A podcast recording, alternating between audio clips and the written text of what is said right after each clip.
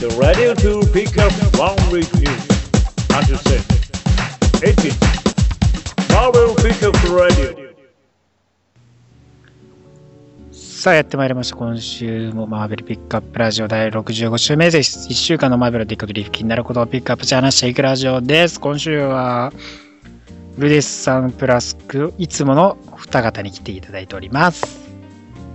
ありがとう。おわー、な、なんか、すいません。よよよゲストよよよゲストどうもゲストです。今日はまあ、久々中心で話していくから。久々、そうそうそうそうじゃあルデス君ニュースやって、お願いね。えお願いしますじゃあ、ぶりすぎるわ。ルデス君だからすごい すごい多分すごいうまいこと言ってくれるんやろうなおい、と んやめととんでもない無茶ぶりをしよう。やめとけやめとけ。ー、やめときましょう。私は、無茶ぶりを振られたら黙ります。ありましたじゃあルデス君今後来なくなるから、そんなことしたら。あの待って待ってルデス君ルデス君じゃあ代わりにクマーヌさんがやってくれるってえマジっすか？熊原さんだったらめっちゃやってくれるんですよね。おい、おい、お前。俺今変わったったやろ。すいません。ひどい裏切りを見た。でもここまでがテンプレですから。はい、そうですね。じゃあ今週もやっていきますよ、マーベル。えー今週のピックアップニュースはですね、まずは、新たに公開されたティザー画像、 Best Beware My Sting、さらに Injustice Like Lightning です。えい、えい。ね、もうもちろんね、もう、あえーと黒と黄色のね、グラデーションの。 Best Beware My Sting、文字とともにね、ティザー画像ありましたけど、まあこちらね、えー書いてある通り、私の針に気をつけて。まあ、この文はね、えーウィリアム・シェイクスピアの戯曲、ジャジャ馬ならしの一文であ、えーこの文の前にはですね、もし私が蜂だったら、の後に、まあ、私の針に気をつけてという一文になっていると。で、その、そこですね、その一文のところを引用されている。まあもちろんね、こんなの、ワスプ以外いないですよね。まあまあ、これはね、後々わかることなんですけど。じゃあナリプスなんだね。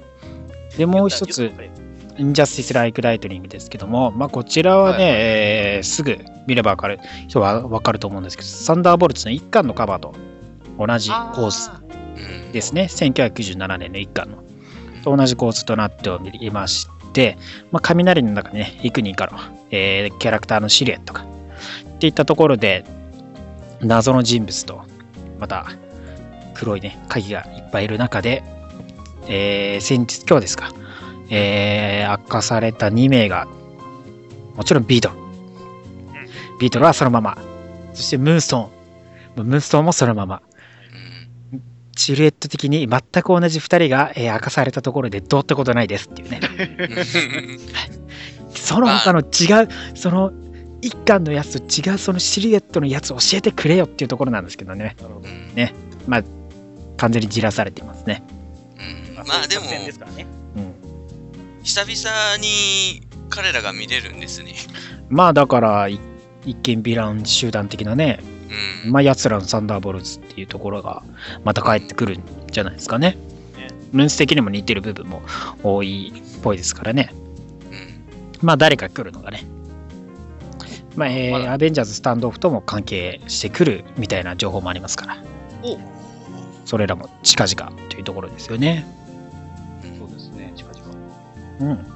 そして、えー今年のフリーコミックブックデーのコミックはシビルウォーズのプレビューストーリーとオールニューワスプが収録されます。えーマーベルが5月に行われるフリーコミックブックデイで、えーコミックがですね、ブラック・マイケル・ベンジスとジム・チャンによるシビル・ウォー2のプレビューストーリー、そしてはいマーク・ウェイドとアラン・デイビスによるオールニュー・ワスプであると発表しましたね。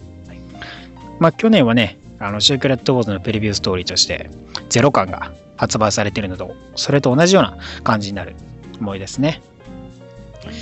えー前のティザー画像で、えーね、先ほど話しましたベストビーウェアマイスティングですけども、そちらがね、完全にワスプだということをマーベルが認めたと CBR が報告してるんでね、はい。もすぐでしたね。ね。すぐだねすぐだったんだまあ、誰でもわかることだけど、まあ、確認できたよね、みたいな感じです、そうね。まあ、あの、一応、は、8って言ってもね、あの、そうですねもう一人いますからね。ああ、まあ、映画版のイエロージャケットとかね。そうそうそうそう。まあ、2、3そういうのもいま、あ、だからね、どんな感じになるのか。えープレスリリースによるとですね、この謎の新しい人物の大きなデビュー。彼らは味方か敵か。彼らの最近はどのようにオールにオールディファネとアベンジャーズに衝撃を与えるのか。答えはあなたを驚かせるかもしれない。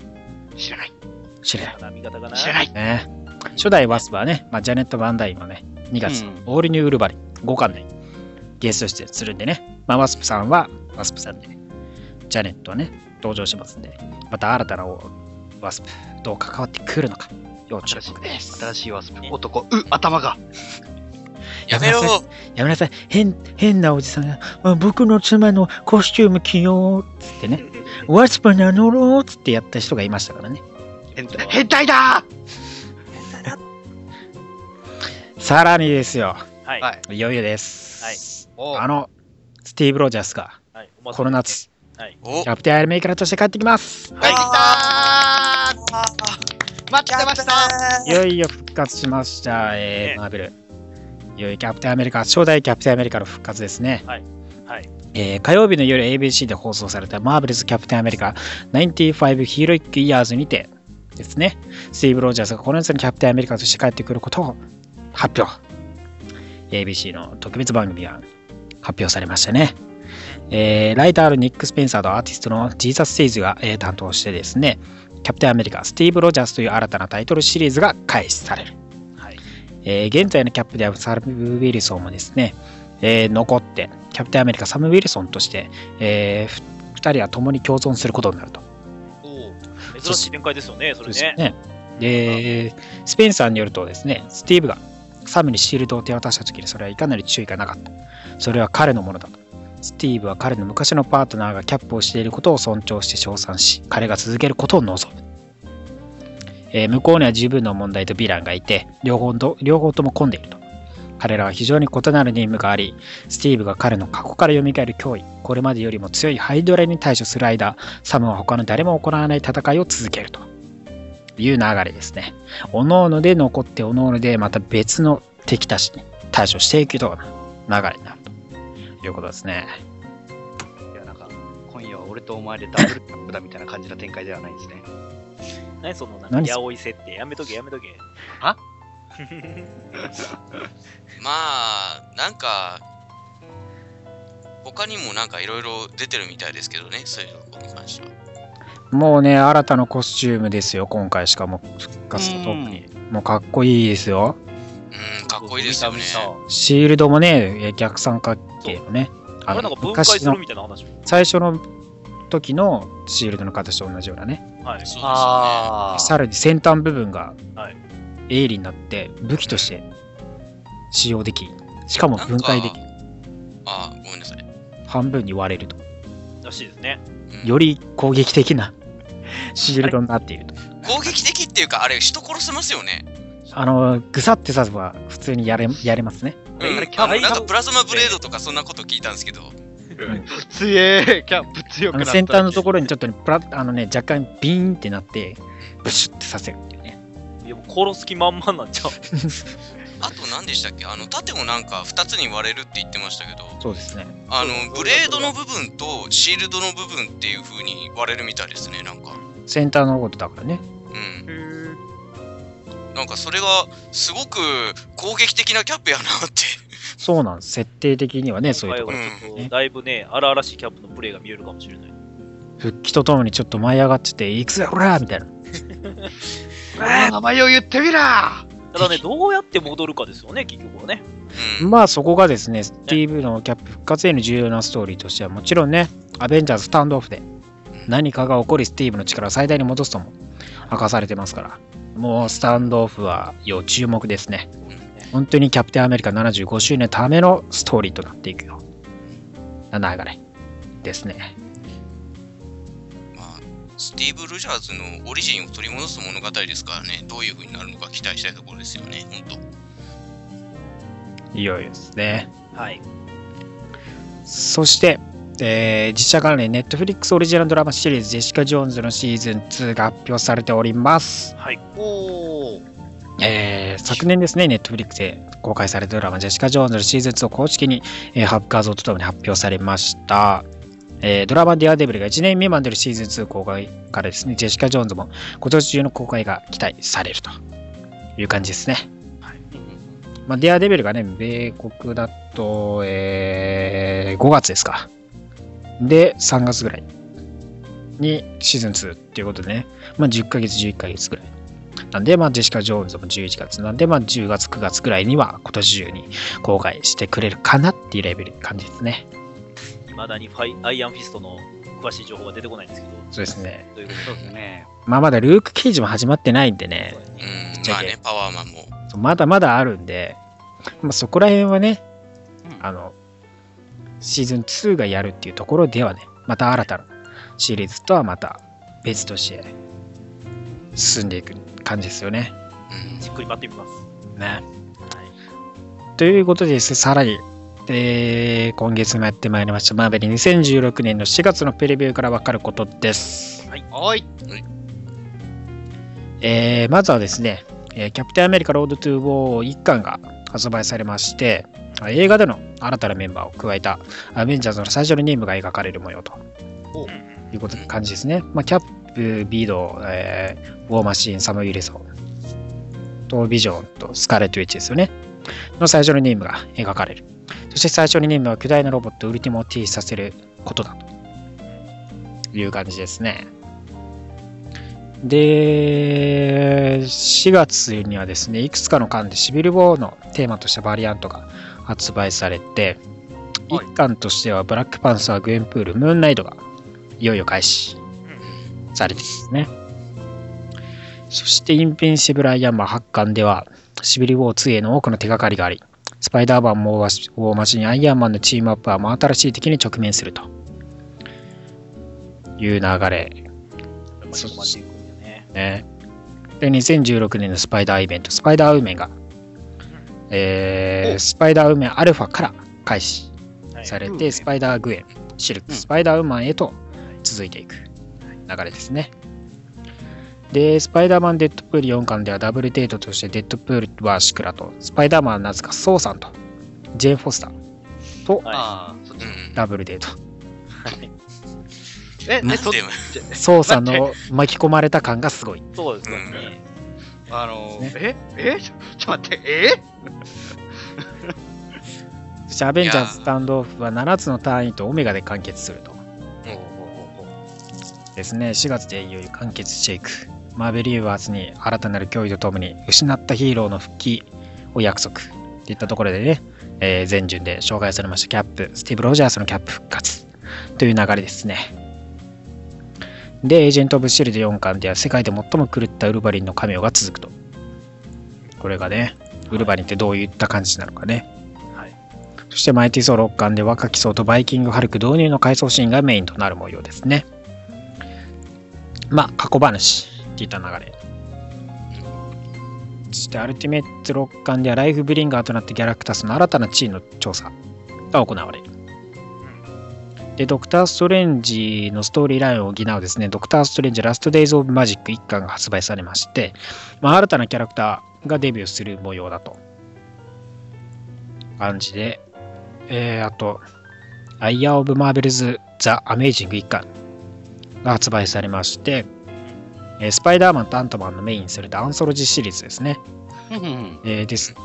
まあ、1年間でのその月ごとのキャラクターのを話していくっていうか、いった感じで、まあスパイダーマン2月、で、バレンタインでの話、で、スコットラングは3月の話になると。へで、デアデビル6巻ではエレクトラがいよいよ戻ってきて、えオールドマンよオールドマン・ローガン4巻では、オールドマン・ロジャースとの戦いになると。オールドマン・ロジャースと。はい。っていった感じですね。まあまあ、4月も本当いろいろてんこ盛りな内容となっております。また消化しきれない日々が。ねまたタねコ。マさんのタコマさんの情報網を使ってルートをね 展開を決める。また全部買わされるのかな？ちっちゃ俺これ気になるんですけどタコマさん買ってないですか？買わない。買わない自分で買えよ自自分で読めよっていう。ちゃんと読めよ。買って。業界が盛り上がるためにはみんなが買わないといけないからね。そうだぞ。スマホで買いなさい。はーい。まあね、一番はやっぱね、アベンジャーズスタンドオフですよそうね。ね。うん、そこら辺が完結してきてね、新たなキャップとしてオリジナルのキャップ返ってくる流れ、どうなっていくのか。アベンジャーズスタンドオフアサルト・オン・プリーザント・キル・オメガ1巻ですね。こちらね、ぜひとも買っていただいて、よろしくお願いします。ということで、今週のピックアップニュースは以上になります。はーい。LPR では続いては、今週のクマの気になるトピックス。えい、えー、今週のクマの気になるトピックスの方ですわ、えー、ですがね、えーと、ですがねって何やろ。えーと、クマーのアンリミテッドチョイス第4回でございます。おお、はい。えー、マーベルアンリミテッドという公式アプリの方ですね。うんえーそちらの1万7000冊の読み放題の中から、私、えークマが選んだ普段翻訳や映画で絶対に取り上げられないであろう変わった理由をご紹介しようじゃないかというコーナーです。はい、はい。今週は綺麗に読みましたね。読めたね。はい。今週は綺麗に読めたね。初めてねね。そうですね再来週も。読めるかな 来週は見ないで読もうね。はい。じゃあ第来週俺4回。黙れ黙れ。第4回、えー今週はですね、えー2008年に、えーうん公開されました、えーリーフの方ですね。え説明させていただこうと思うんですけれども、えー皆さん、アース8101という世界をご存知ですか？いやー、番号覚えてないですね。ね、なかなか番号で覚えてる人はいないとは思うんですけれども、うん。まあ、その8101で行われている世界のことを、えー話していこうかな。と思う。んですがお、えーまずはですね、その前に、えー普通の世界、えーこれね、616なんかわかんないんですけど、うん。えーそこから始まる物語でございます。えはい。うんえー主人公はですね、えー、テナガザルの、えー超類人猿、えーマーティ君と、えー美人科学者のドクター・フィオナさんです。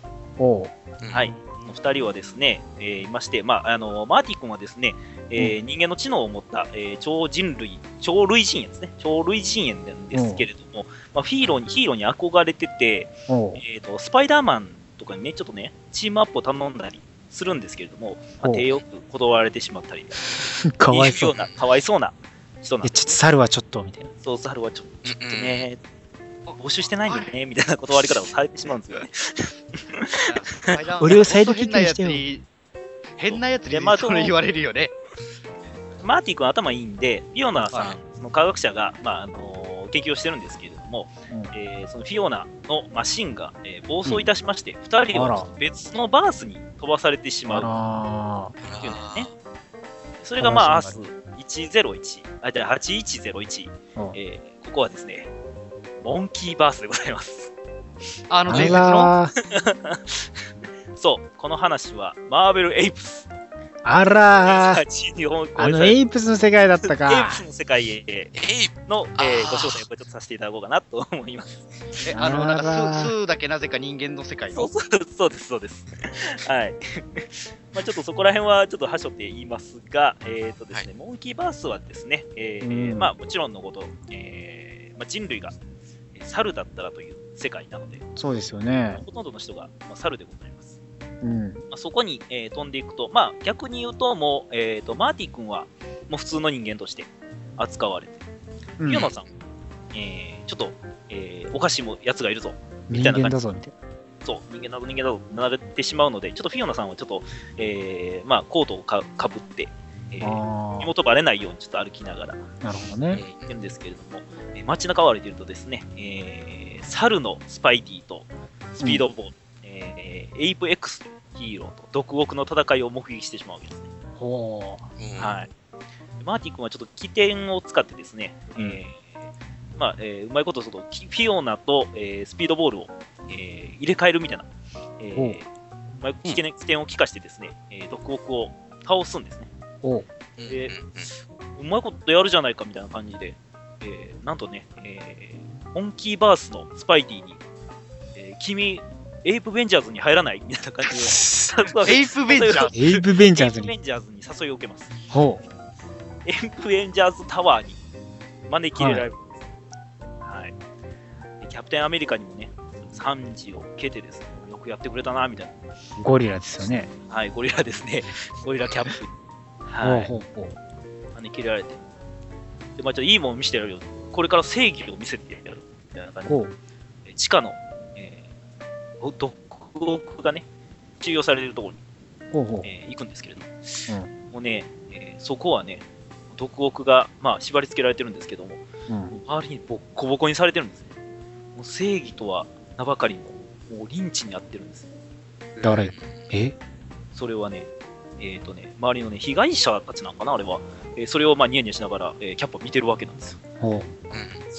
この世界ちょっともしかしたらやばいかもしれない。ちょっと思い始めるわけですね。ほはい。で、まあ、あのー招き入れられて、まあ、フィオナも、えっ、と、ちょっとおかしいようには見えつつも、まあ、もちろん、えっ、と、ファンタスティック4の、えー、2の、2は人間ですんで、う。うん。えーまあ、えーファンタスティック4の研究所に招き入れられて、まあ、ドクターということもありまして、はいはい。えー研究、まあ、元の世界に戻るためのちょっと相談をしに行くわけですね。ああ、なるほどね。マーティックと一緒に研究をしてると、ちょっとキャップが入ってきまして、うん。はいお前たちの元々の世界、いろんなもんがあるんだろう。うん。新しい血とかもあるのかなと謎のちょっと言葉をは？放つんですね。待って、気違い、気違い、怖い怖い怖い。いやいやいやいやいや、ちょっとやばいやばいやばいやばいやばい。怖い怖い怖い。やばい。よ、展開が。それにちょっと口答えしたマーティ君がですね、いきなりキャップに襲われるんですよ。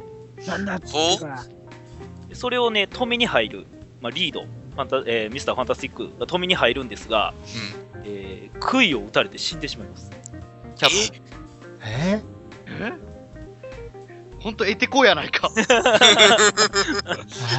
リードがね、そこ死んでしまうんですよ。出てきてすぐに。テムローで、そんなことすんねん。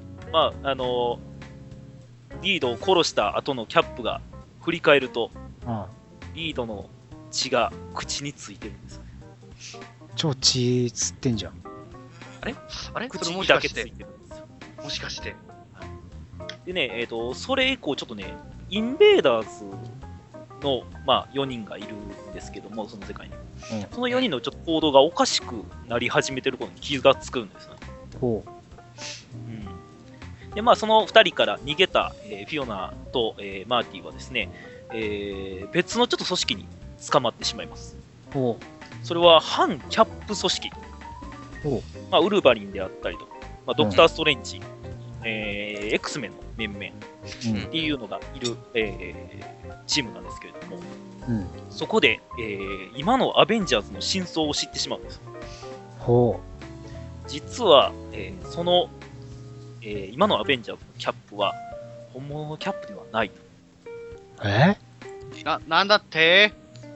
実は、えー第二次大戦の時に、吸血鬼と入れ替わっているということ。な、なんだって？わけがわからないよ。そう。実は、キャップが作っている、その、エイプ・ベンジャーズの組織は、えーちょっとね、えー吸血鬼が支配したおかしい組織なんですね。ほで実際の本当のキャップに関しては、まだ北極で眠ってるんです。まだそのまんまなまだ、そうそうまだ。まだそのまんまなんです。あ、ネイモアさんがいないんだよ。じゃネイモアさんはね、一応ね、インベーダーズ、その悪い方のキャップについてるような感じ。まあ、ちょっとなんでついてるかまではね、ちょっともう認めなかったんであれですけども、はえーついてるような形になってるんですね。ほんとあいつはどこでもそうやな。じゃあ、本当のキャップをちょっと復活させようっていうことで、北極に向かうわけです。あ。うん。うんそしたらもうカチカチの、もう、えーキャップオンザロックがうん。いるわけですね。で、それをなんとか復活させようとするんですけれども、うん。温めて。はい。インベーダーズがそこにやってきまして、えーそこでちょっと戦いが起こります。あら。なんとかね、ちょっとね、あのーキャップをね、復活させることはできたんですけれども、えーフィオナと、えーマーティの2人はね、連れ去られてしまうんですね。ほはい。で、えー舞台は、えーまた再び、えーエイプ・ベンジャーズ・タワーに戻るわけです。えーまあ、そこでですね、えーまあ、元々の、えー世界、えーマーティとフィオナがいた元々の世界に。戻るための装置を作ってですね、うん。えーエイプ・ベンジャーズはその世界に侵略しに行こうというあらうん。するんです。おで、まあ、それを、装置を動かそうとしたその時、まあ、反キャップ組織ですね。さっき言ってた、はいえー反組織がですね、う。うん。えーそのタワーに乗り込むことに成功しまして、えーそこで全面戦争が行われるわけです。ありゃ戦いが、まあ、えっ、とね、その時に、ね、あの北極にいたキャップも復活してるんで、おうえーキャップ対偽キャップのうん。戦いが見れるわけです。二、人ともゴリまあラです。まあまあ、まあ、あゴリラる意味対決ね胸が熱々な展開ですね。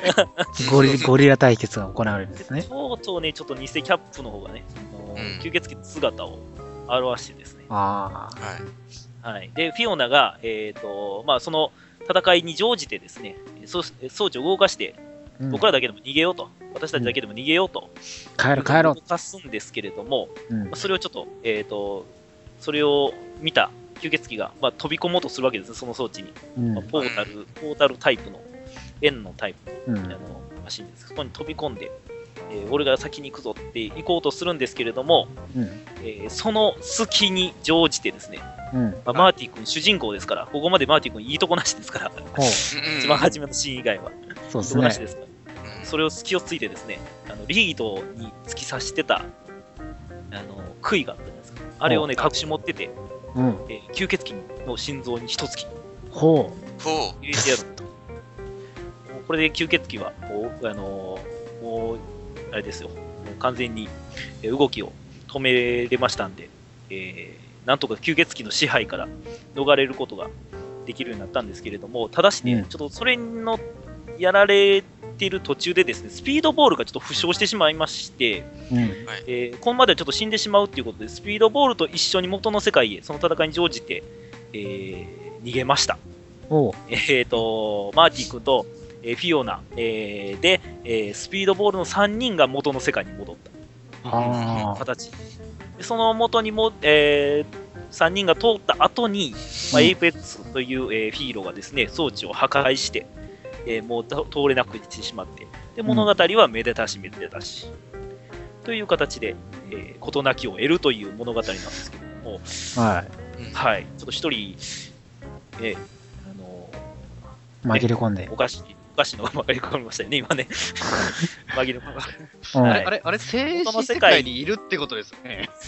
元いやー、これ616かどうかわかんないんですけど、えー元の世界のアベンジャーズタワーでですね、えーまあ、アイアンマンとか、えーまあ、ワンダーマンであったりとか、面々がですね、トレーニングをしてるわけなんですけども、えーそうっすよね。中にですね、えーと、猿のね、スピードボールが出てきて、えーとですね、えーいやいやいや、ちょっと、僕もちょっと、トレーニングさせてよみたいな感じで出てくる。えーみたいな感じで終わるという物語でした。あのね、マーティン君今調べたら、アース616出身ですね。あ、出身ですか？あ、ま、マーティ君。完全にそうですね。そうですね、うん616の世界にじゃあスピードボールはいますね。モンキースピードボールがいます、ね。いたけど、完全に放置ですね。あ、放置ですね。なるほど。シシビルウォーには関わってますね。あ、かかってますか？関わってます変わかってるんだ。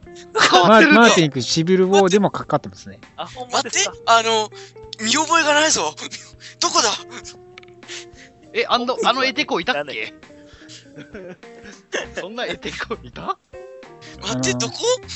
シビルウォーバトルデンダバトルダメージレポートの方に出てますね。そうなんや。バトルダメ。見れた一かな？貫一貫もののやつですね。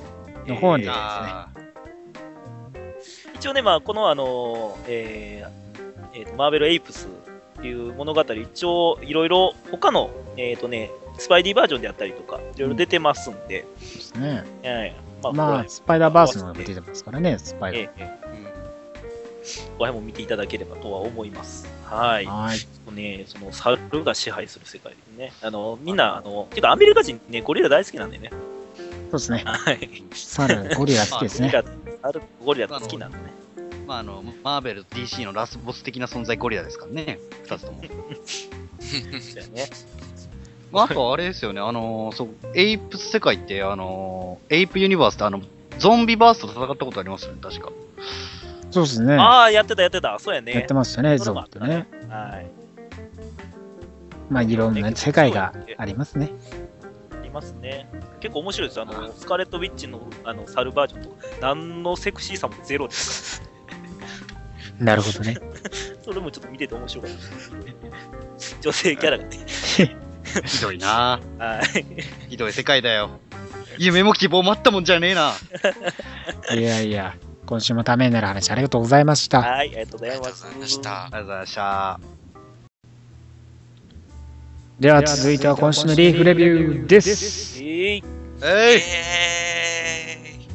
さあ、今週はですね、えー、か一巻もの、ああ、そうですね。はい。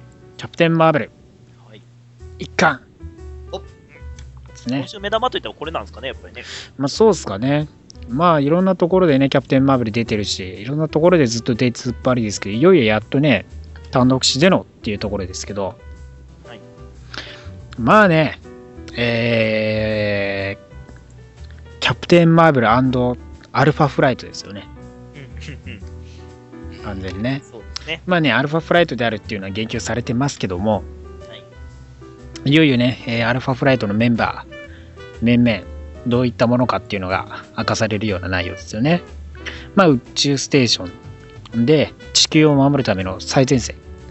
地球外からの敵から守る地球を守る最前線としてアルファフライトの、まあ、宇宙ステーションがある。そしてそこで、えーコマンダーとしてキャロルさんが就任。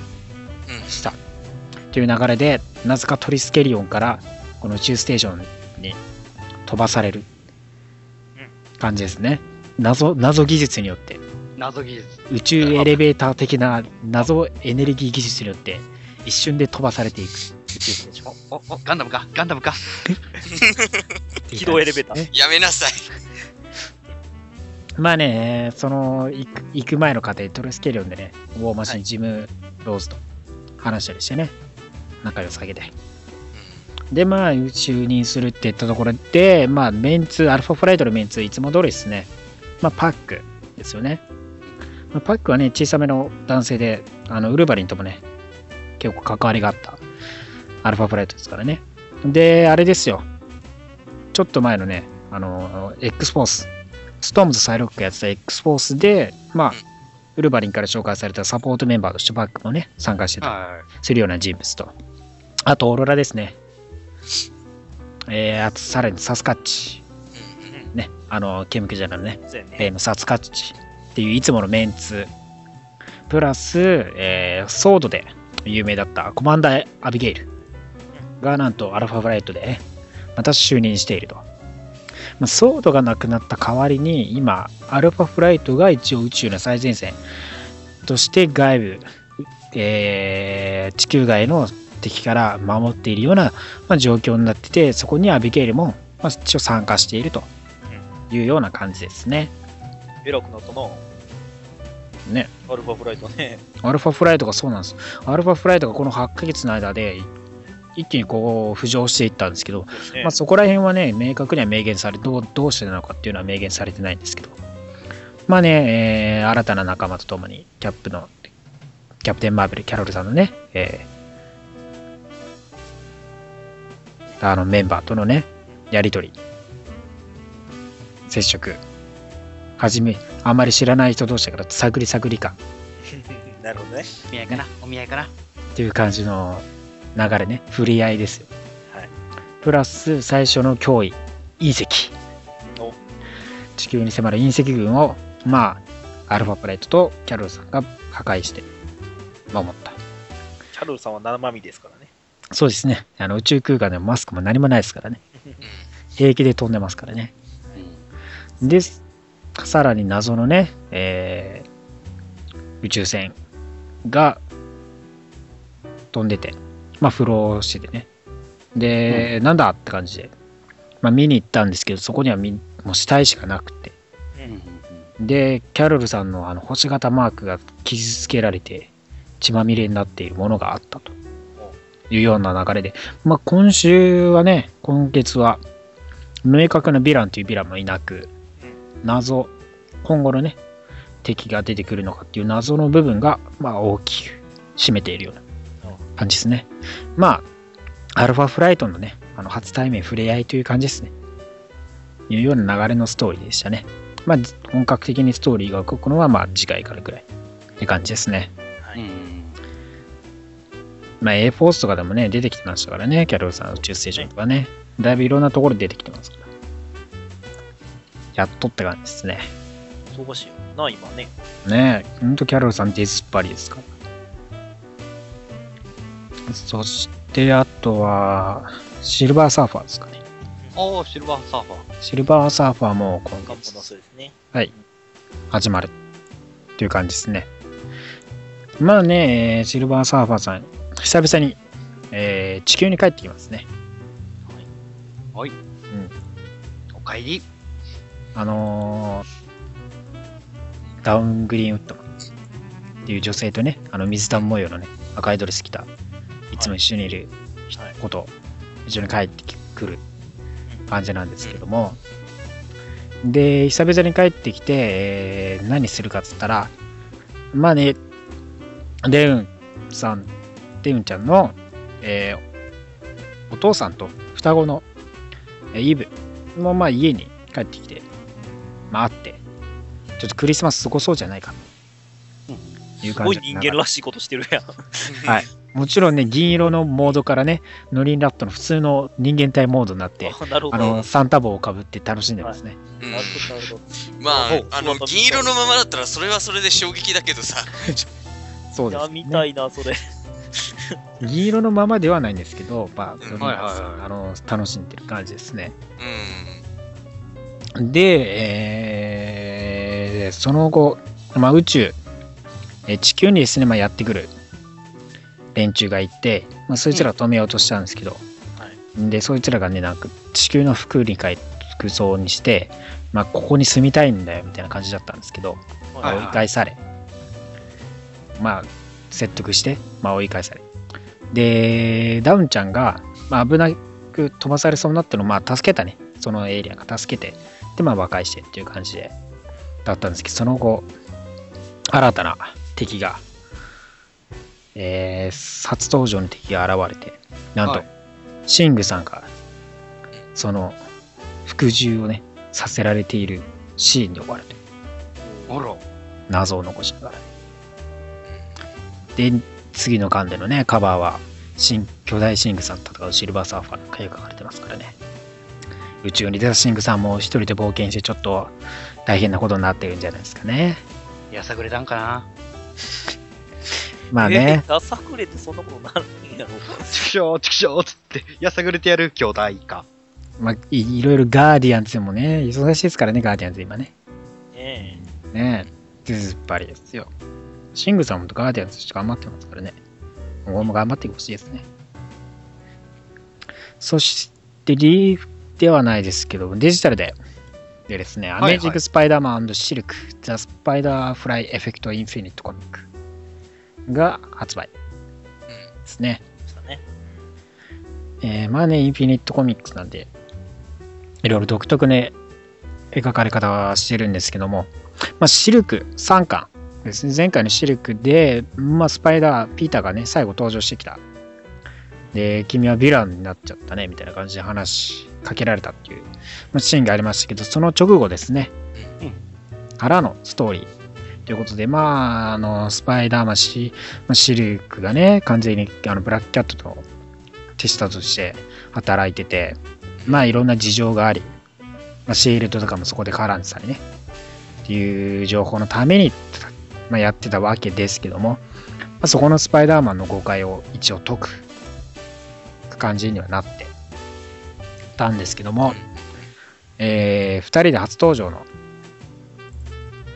えー、クロクロノソラス・レックスっていう敵クロノサウラスかな？クロノサウルスか。クロノサウルスレックスっていう機械人みたいな恐竜ですね。ほうほうほう。を、まあ、見つけちゃって、で、まあそこで、トランスフォーマーみたいな感じで。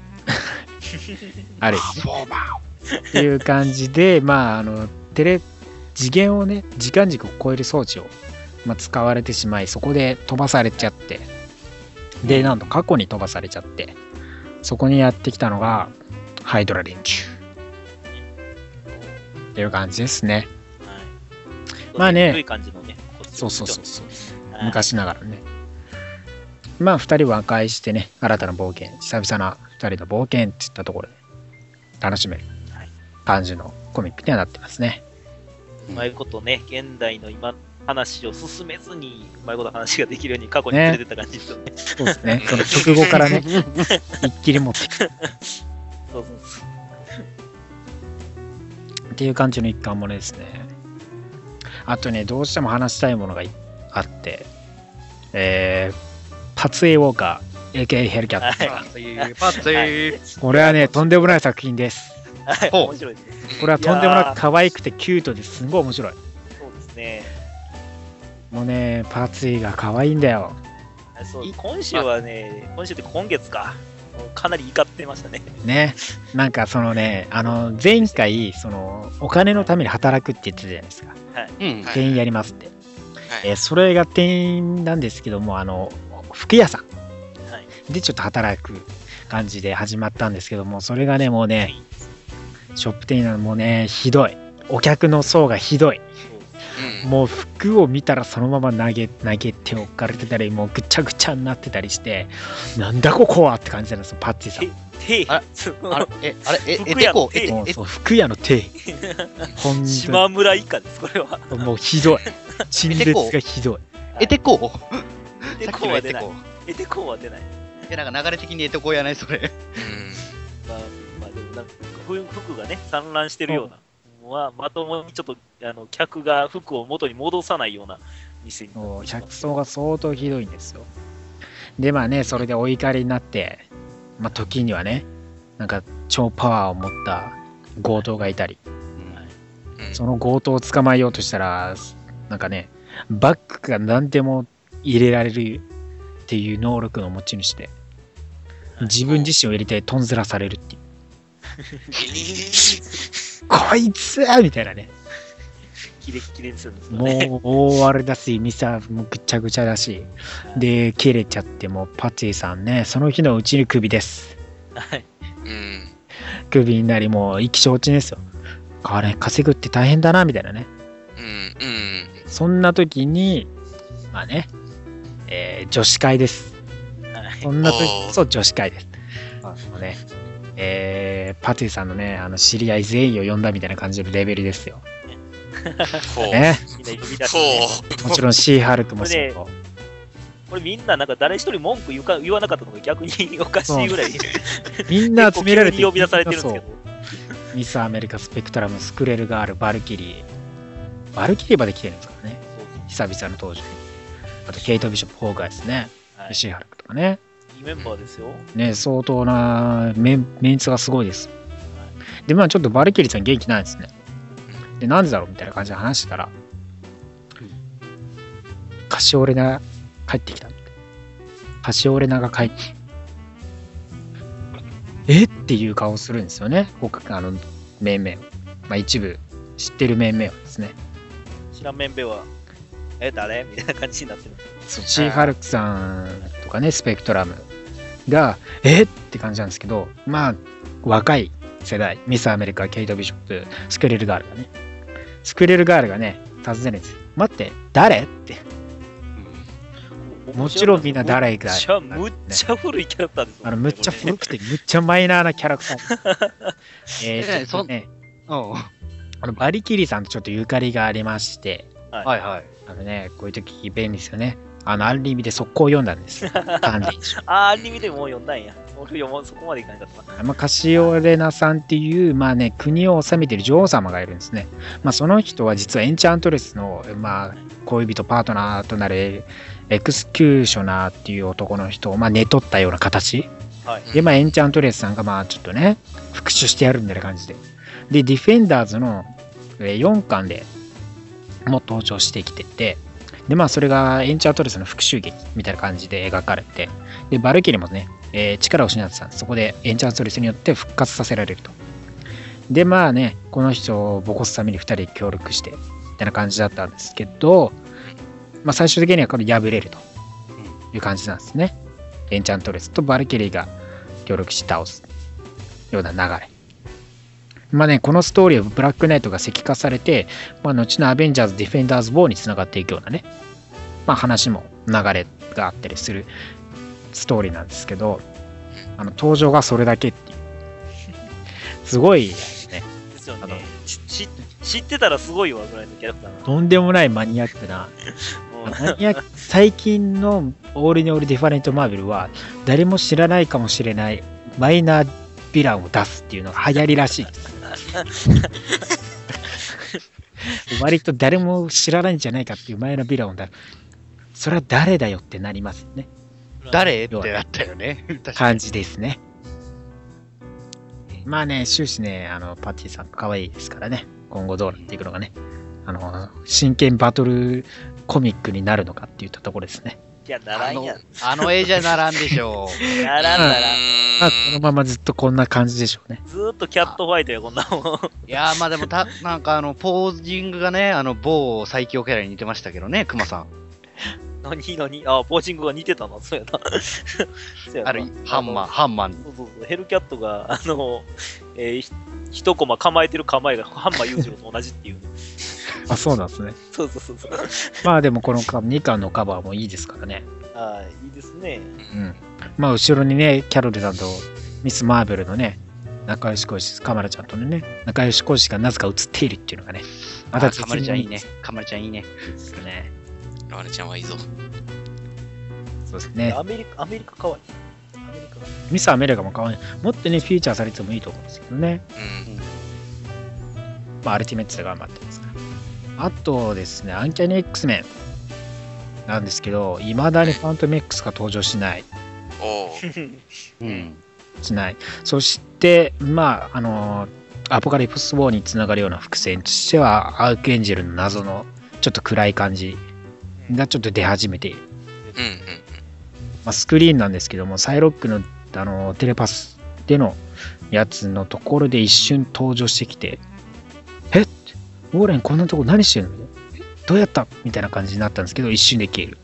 ちょっと不穏な空気が出てたり。うん。怪しい、怪しい。そして、ヘルファイヤークラブになど、ミスティークさんが参加していると。ヘルファイヤークラブを今回アンケネ X 名して重要な役割として担っているんです。そこら辺がね、登場。ミスティークさんがヘルファイヤークラブ入ってるという感じで、他のメンツがどうなってくるのかって感じですね。あとね、ダークライダーズね。まあ、こっちもマイナーですけど、ダークライダーズによってエレクサーさん、ニュー X メン時代からいる、まあ、金のね、肌のエレエレクサーさんが、まあ、殺されてしまう。M と、あの M とあのセイバートゥースが助けようとしてたんですけども、殺されてしまう。っていったところで終わる感じですね。なかなか今後どうなっていくのか。アンキャネ X メンもね、あの、アートがね、うん。グレッグランドなんで、もう大好き。グレッグランドのアートもね本当大好きですから、もうね。これが俺得なコミックですね。って感じですね。今週はこんな感じですね。他に何かありますか？そうですね。今週買ったんは、あれかな。えっ、と、スターブランドナイトマスああ、そうですね。ちょろっと言いましたね。まあ大したことなかったんですけど、正直なとこ言うと、別にね。そんぐらいかな。ちょっとね、スターブランドでナイトマスクのそのなんだ、なんかその地球の溶け込む感がちょっとね、差があるかなっていう感じがね、垣間。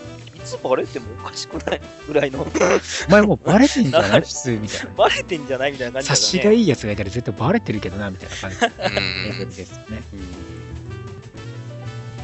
って感じですね。来週がね、R、オールニュー、オールディファレントアベンジャーズのアースのマイテストキスがはいやってきますうからね。一体どんなカバー詐欺なのか、要注目。楽しみこれでカバー先じゃなかったらすごい驚きだけどね。ね一体どうなっていくのか、はい。来週。はい。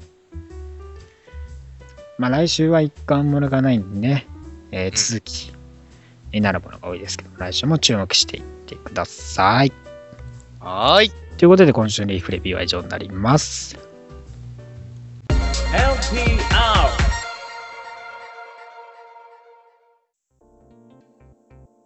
では続いては今週の話題です。キャプテンアメリカ生誕75周年記念キャップの魅力を語ろうです。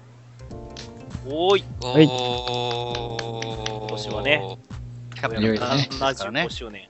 まあ火曜の夜 ABC でですね、まあキャプうんテンアメリカ75周年を祝ってね、特別番組が行われて、そこでもね、クリスさんが、ブルース・エヴァンがね、登場して、キャップについて語ったりとか、コミック読んでなかったけど、ゲームで初めて見たよ、みたいなね、感じで話したりとか、ありますけど。まあ、いよいよ75周年という歴史の中で、復活もし、ね、いろんな人物がキャップを務めてきて、はい。で、また戻ってくるっていう感じですからね。どうですか？キャップ好きですか？いや、嫌いなわけないですようね。ん。嫌いではないですね。キャップ嫌いな人基本いないですもんね。ないですね。うん。キャップ嫌いってちょっと、ちょっとひねくれてる人ですね、だいぶね。まあちゃんと見てたら、好きになるとは思いますよ。いや、スティーブ・ロジャースとかいうさ、マジで。あんなの全然おっさんいらなくないみたいなね。弱い弱くないみたいなこと。まあね、ちょっキャップ、とねキャッ、プなんか全然好きじゃないんだから、みたいな。ツンデレか。ツンデレだ。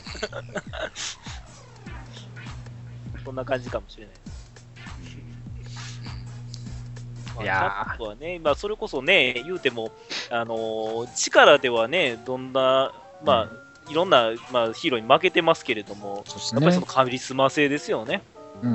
うん本当にその、えー強いからかっこよくて人気があってっていうキャラクターに負けないそのカリスマっていうのがあるんで、やっぱ人気といえばキャップっていうような、まあ、マーベルの中で、うん。えーリーダー格としてあのちゃんと、えー確立された存在なんじゃないかなと僕は思うんですよね。そうっすよね。まあキャップはやっぱり、なんですかね。まあ、マーベルを象徴するヒーローだと思うんですよね。やっぱ全体の。うん。マーベなんか、たとえキャップより強いやつがいても、なんか、キャップはマーベルの中で一番の象徴するヒーローっていう感じがしますね。うん。でもぜひね、センターに立っていただきたい。こう、まあバッと並べた時に、ぜひセンターに立っていただきたい存在やね。そうね。時々、時々、もうなんか、あの、ヒゲ面のおっさんの社長が邪魔するから、センターに立たない時が。俺やで 俺やで俺やで人気あるの俺やでつって。それからやめなさいもう誰にもび貧乏になっても俺やでう、やめなさい。どっちも一応、でかいだろう、存在としては。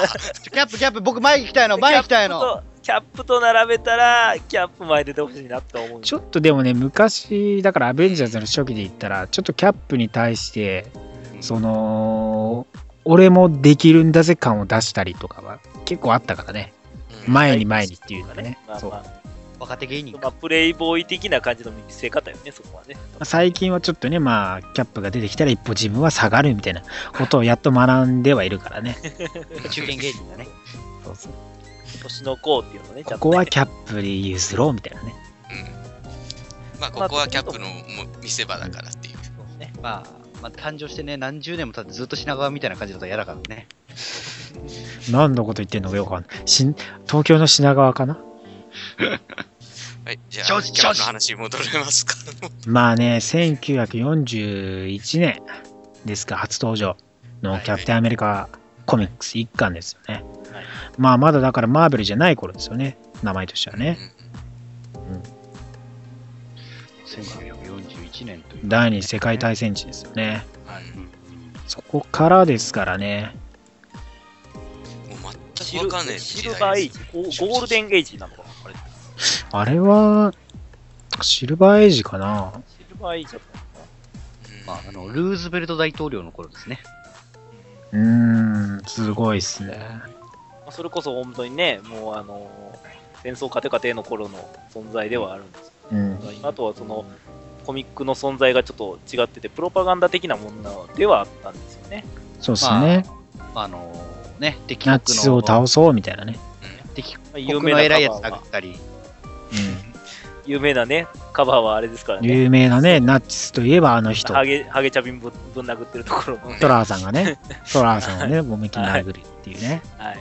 殴ってて、まあ、手前で、えーワイプの丸のところに、えー敬礼してるバッキーっていう。そうですね。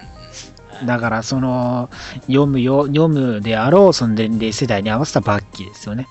が敬礼してこっち見てるっていうのがね。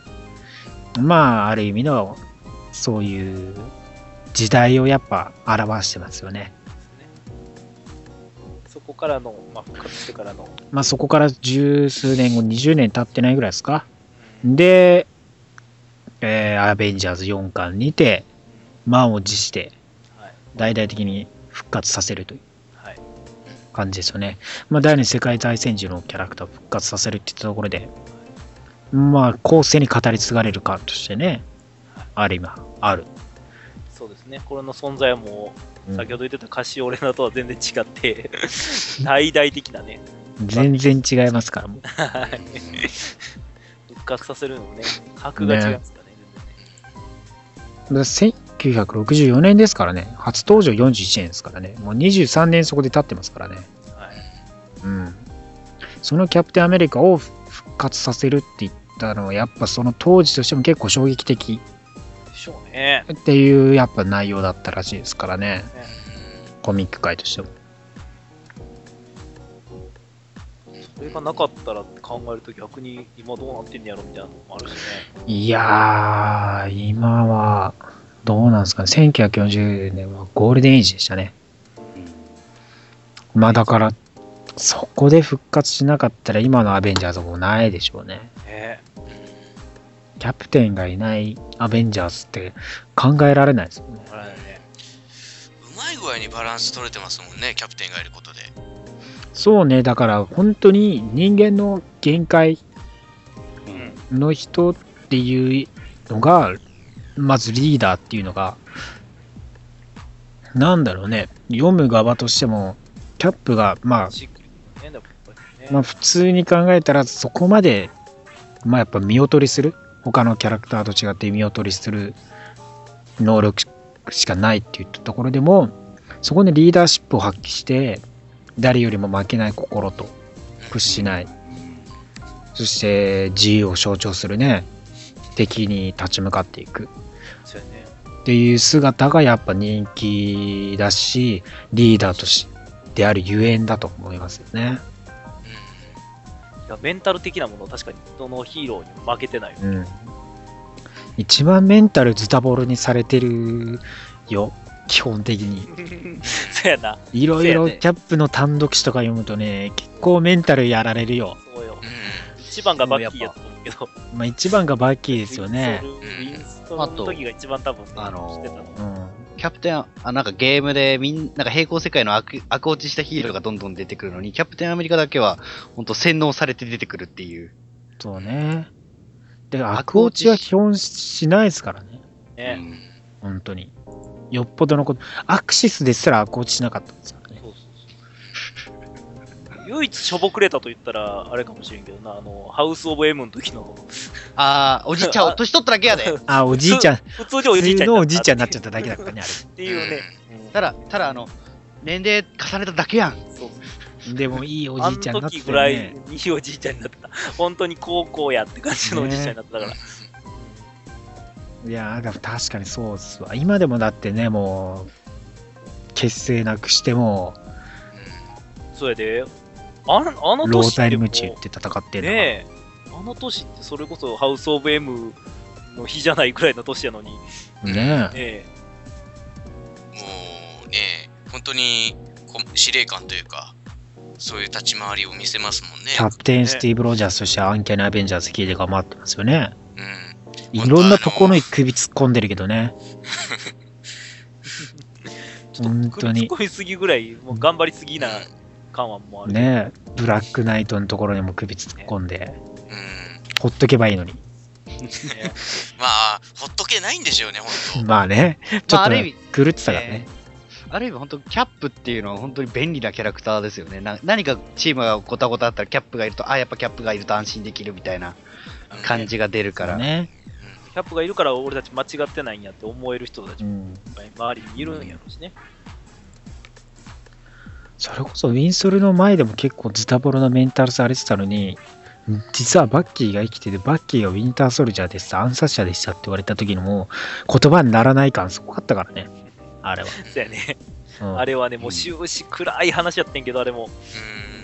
その前のね、自分が消えてから、そのキャプテンアメリカを継いできた、まあ、人たちの不幸話とか、うんまあ、そういうのとかがあありつつ、さらに追い打ちですから、あれは。相当メンタル来てて、め来てるメンタルのところに、シビルウォーが来ちゃったんです。それね。でも、頑固になって、いや、ダメ、これは違う違うって感じで、ちょっと固執しすぎちゃって、過激になっちゃってね。まあ、シビル王って何が悪いって言ったら、本当に、あれは時代が悪いみたいな感じな、ですからね。ねで、結局、親友と戦って。街が破壊されてからやっと気づくっていう感じになっちゃいましたからね。。かもしれない。まあ、ある意味、そこまで追い詰められてたっていう感じなんでしょうね、キャップは。当初はね、本当に追い詰められてるよ。キャップは本当にメンタルでいろいろ。あれは何が悪いか市民が悪いからって、ほんまに。元といえばね。ね。うんあれはまあ、スピードボールの件もあるけど。まあでも、でも大きく見れば、ヒーロー活動してた奴らがたまたま事故を起こして、自分の子供が死んだから怒ってるだけであって、そもそもまあだってぶっちゃけさ、うん。まあそりゃ戦い方もなんかその無謀っていうかそのあんまり安易にやっちゃったっていうのはあるけどさうん。それを引き起こしたのはニトロなわけで。うん。そうよ、そうよ。ニトロが大爆発を起こしたから被害が出ちゃったわけで。だから、ヴィランを取り締まるのがね、本当にもっとヴィランに金をかけて取り締まるべきが本当の、ね、えだからヒーローたちがなんかね、そのどう、今後どうするかって対策を立てるべきな話であって、だからそうやって安易に攻撃してなんか若いや連中だけでやってちゃんとヒーローを制御できてないからそうやって被害が及んだんだっていう言い分ですからねまあ敵が悪いっていう感じじゃないもんね。まあそこに引っ張り出されたキャップもかわいそうだよまあ、キャップは、なんか結構若者に対しては、なんか学校行けとか、結構教育に力入れてる印象ありますけどね。あーなんかね、それ X プラス、アベンジャーズプラス X 面であったね、若いなんか不良の X 面に対してそれは言ってた。ああ、お前らちゃんと勉ね強しろみたいな感じで。結構あるよね。うん。なんかやっぱり、あの、彼からすれば、青春時代とかそういうのはもうなんかバッキーの件があったから、結構そういう厳しい目で見ますよね。ちょっとだからバッキー・ラゲンに対してもひそのコンプレックスはあるよやっぱり若い世代に対する。だからやっぱりヤンアベとかも認めなかったりしたしね。う一時期とかは。若い中で若いのにそんなにやっちゃダメだよみたいなんうん。感じのはあったからまあそういったところでもちょっとね偉大なところはありますよ。教育熱心だし。いやほんまになんかそのヒーローたちのお父さん的なね。え役割ではあるよね。体現ですよね、ヒーローの。ヒーローを体現してます、本当に。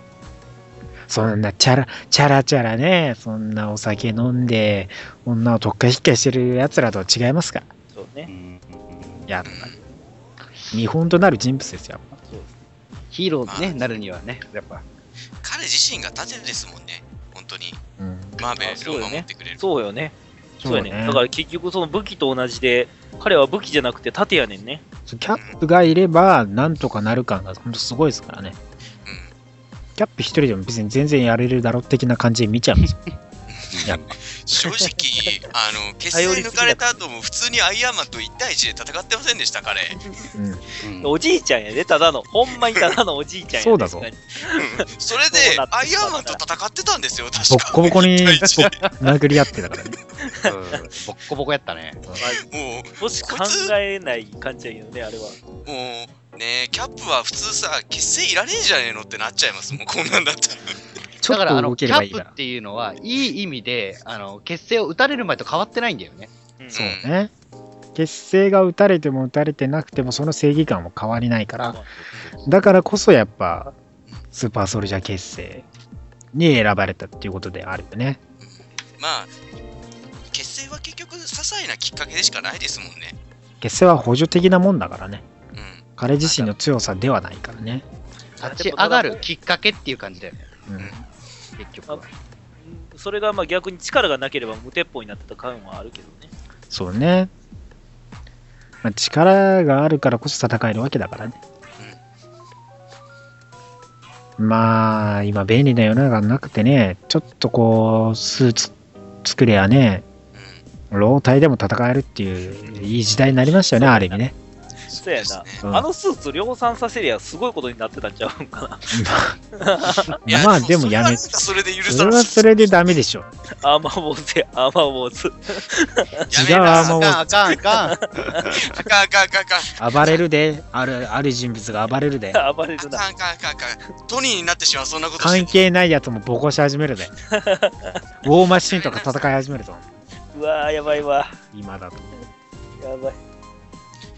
今ですらあいつだって、なんか、他の人が、なんかリアクター作っちゃったから、必死こいて作ったアーマーなんだからね。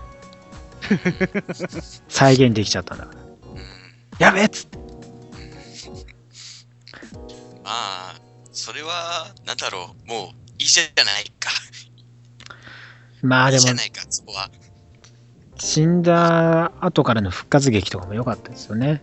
いや、あれはね、いや、あのーあれですよ。あのー復活するって、ほんまに、キリストじゃないですけど、うんあのー復活するとやっぱ威厳が増すんですよ。なんすかね、その、その時代が時代なだけに、キャップがいなかった時代が時代じゃないですか。もう、うんその Dark Reign があってね、そう、 Secret Invasion って Dark Reign があってほんまにあのストーリーはね、ほんまにね、聖書なんですよ。で、キャップ復活して、なんだこの時代、なんだこの状況はと。なんで悪が支配しているんだみたいな。なんだあのアベンジャーズはみたいな感じですよ。っていったところで立ち上がってますからね。そそれは、ううまいう持ってますよね。ん、話がうまいんですよね。そのだからだからキャップがいないから。そう闇の時代を切り開くのがキャップなんです。シーズでう。んそこで切り開いたって言ったところがやすごいっすよ。今回のね、復活も何かことをなすために復活してくるんじゃないのかっていうところはありますよ。ねやっぱでもやっぱキャップがね、いない、アベンジャーズにいないっていうの寂しいもんね。え。うん。いるんやけど、まあ、じじいやから。ねキャプテン・スティーブ・ロジャースですからね。まあ、その後も本当にシークレット・ウォーズで活躍して、キャップとしてのまあ復帰もね、またビアイット・セルフであって、うん。あれ一人で戦ってるムジョルネ持ち上げた時のキャップすごかったですからね。ねあれは目にや焼き付く絵やね、あれね。もうあれは離れらんないですよね。本当に。で、まあ、また個人誌でね、まあ、ノーマットを引き取るようなね、イアンを引き取って、息子として育てていく中で、えー、結成なくしちゃうっていう流れですからね。結構だからスパンとしてはまあまあ、割と短めではあるんですけどね。定期的にね、何かね、定期的に失う。そういう時があるね。まああの、盾なくしちゃったりとかしますからね、時々。普通に盾落としちゃった海落としちゃったすぐ戻すから。なんだかんだでね、結構なくしてるしね。うん。ビームシールドは俺に合わんっつってやめるしね。すぐ。仕方なく使う時もあるけど。うんまあだけど今回のアーマーは気に入るんやろうかね。アーマーじゃない、ごめんなさい、シールド。まあ今回のはどうなんですかね、あれはね。というかなんかキャプテンキャップがそのシールドを持つっていうのもちょっと驚きでしたけどねあんまり使わないのかなと思ったけどまあ、サムにね、渡してサムにそのままキャップとして全然やっていいよっつって。うんで復活すると、正直そのサムの立ち位置ってちょっと微妙にならへん？いや大大丈夫。スパイダーいマンやー、それは、ね、ちょっと多分違うと思うね。違う。キャップはアメリカ国内、うんあスティーブは国内で多分やっていく感じじゃない？ホワイトハウスバックにあるし。うんで、今グローバルとして、サム・ウィルソンが国外とか出たりしてるから、うん。まあまた、そこら辺の関わりは別々だろうね。まあなんか2人のキャプテンアメリカが存在するっていうのはちょっと不思議ではありますけどね、まあ、ね。ねタ的に。でもそこはちゃんと、あのーま、納得のいくまとめ方をしてくれると僕は信じますよ。復活するんだったらですけど。まあ、でもどうやって復活するのかね。うんスタンドオフがどういう話でなっていくのかわからんけどね。いろいろとごたごたがありそうですけどね。タイムスリップ、タイムスリップ。また過去に戻るんか。あ ーたかこいくん。未来行ったり過去行ったり。定期的にタイムスリップものはやってるからね。うんでもこれさ、すえー、何回やってる？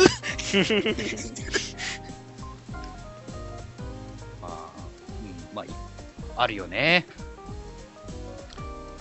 まあでも、バッキーの時のキャップはまたね、うんだいぶシリアスだったからね。うんでもまあ今回はね、あの結構明るそうなんでね、タタイトル的には。と思うじゃろ？うーまあまたメンタル減らされるんだろう。えー、やめてよ。心に来る話かな。バッキーも一応映ってるんだからやめてよ。ノーマッドが帰ってきて、ヴィラン落ちしてるとかね。あーわかった。バッキー、 Goodbye。えー、やめてよ。えー、もう、またかよ。 Goodbye、バッキー。そういえば今バッキーどこにおるんやろね。そうやね。今、分からへんね。まだね、新しい世界になってから出てきてへんよね。ねでも映ってるんですよね、あいつ。え。そうそう、だからそのうちキャップ誌には出てくるのかなみたいな。うん。歴代キャップ逃走登場みたいな感じになるのかね。これ出てくるあるは、まあるはあ、やりそうですよね、そんな感じで。うん表紙詐欺なところあるしね、でも。まあ、さすがにキャップだな、15周年だから一応、キャップ務めたメインどころは出すんじゃないの？うん。ねえ。ねバッキーそのままだと放置されちゃうよ。うん。まあ、バッキーもなんだかんだで関わるみたいですしね、多分。うん。確か。まあ、大丈夫だと思いますよ。まあだから結構出てきてないね、人物たちも多いからそこら辺でもいろいろと関わってくるだろうしね。うん。うん。なんか、まあでも映画、映画があるからバロンジモがやっぱ出てくるんじゃないですかね、敵としては。後で。どうなのかね。うん。まあ映画もね、そこら辺がね、まだわかんないからね。うん。クロスボーンとの関わりとかもね。ねねいやー、第二次世界大戦時からいろいろやってるからね。映画のキャップの方もね、メンタルとか、メンタル減らされるようなことがあったらかわいそうだけどね。今年もね、映画のキャップもかっこいいんだよな。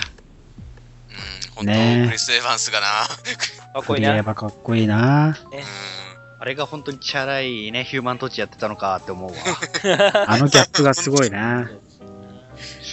役者だよ。うん。声もな、声も、神だから中村に変わったからな。そうやな。中村は中村さんキャップもは好大好きやきだけどね。中村さんのキャップは本当いい。晴らしいんですよね。いや、もしかしたら映画のキャップをコスチューム脱いでノーマットとかザ・キャプテンやるかもね。やるかな？やって、後のそのノーマットのコスプレコスチュームを誰かに渡し、で、US エージェントにザ・キャプテンのコスチュームを渡し、あーいやー、それは、でも映画でそれやっちゃうとさ、歴歴代の服を渡していく儀式が映画でも行われるみたい長いああ、これキャップが着てたやつみたいな。そう思い入れがさ、でもさ、映画の方やとさ、まあね、一波乱起きないとね。ねまあそう、映画、今回のね、コスチューム、結構映画の色彩と似てる感じにはなってるからね。ああ、それは思った、確かに。ねというか、今回のコスチューム、すごく好きっていうか、一番気に入ってるかもしれん。なんかだから本当最新のう。うんん。キャプテンアメリカのコスチュームを例の誰かが作りました的なね、感じに見えます。うんうんうんね。例のこうなんとかさ、だね。僕がデザインしましたみたいな。うんはい、僕、はい、僕です僕が作りました本当なんか時代にあ、時代をね、最なんか最近の時代に合わせたなっていう感じのコスチュームだったからね。まあ、リニューアルですよね、本当に。結構変わってるよね。前は、その、アーマー感を出すような感じに変わってね。うん。で、ウィング、あの、ヘルメットもね、羽取って、若干す、すっきりさせた感じもね、あるし。うんで、また今回さらに変わってライン入ってとかね。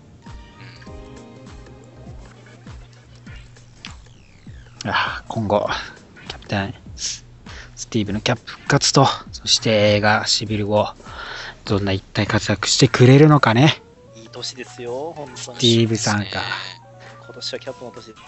キャップイヤーですから皆さんもね、いろいろコミックから映画からいろいろ楽しんでいっていただきたいと思います。